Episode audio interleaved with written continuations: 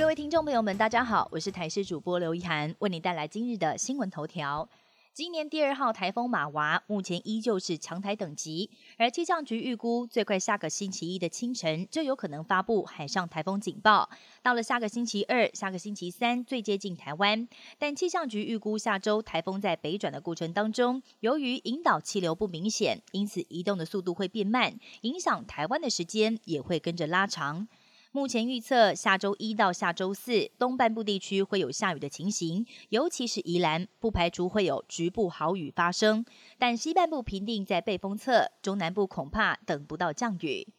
AI 教父黄仁勋顺风来台，在今天出席台湾大学的毕业典礼，担任致辞嘉宾。身为绘图晶片大厂辉达创办人的黄仁勋，在目前身价已经达到一兆新台币。在彭博亿万富豪排行榜上面排名第三十七位。在今天的典礼上，他金句连发，鼓励莘莘学子们全力奔跑，追赶时代。一开场还大秀了一段台语，带给现场满满的惊喜。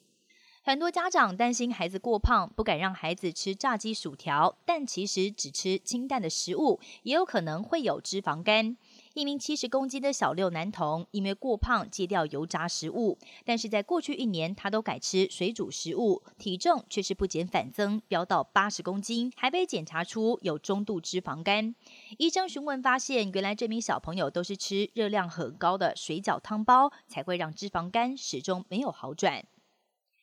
富豪马斯克旗下的神经科技公司宣布获得美国 FDA 食品药物管理局的核准，可以使用公司研发的大脑晶片进行人体实验。在过去几年来，马斯克曾经公开展示晶片如何在动物身上发挥作用，包括可以预测猪的四肢活动，以及让猕猴透过大脑意念操控电脑。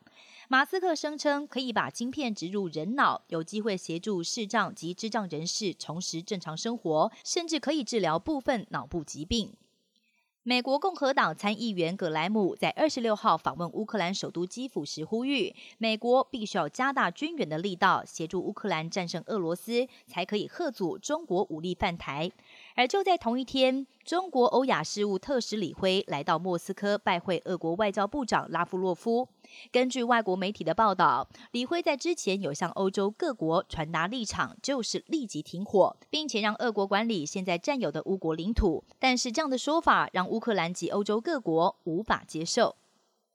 墨西哥找回失落的古文明，在各方积极奔走下，有一块距今将近三千年前的古老石碑完璧归赵，重新回到墨西哥的怀抱。墨西哥当局表示，这块石碑是墨西哥相当有历史价值的文化遗产，对于探索失落的墨西哥古文明，也具有非常重要的指标意义。以上新闻由台视新闻编辑播报，感谢您的收听。更多新闻内容，请锁定台视各界新闻以及台视新闻 YouTube 频道。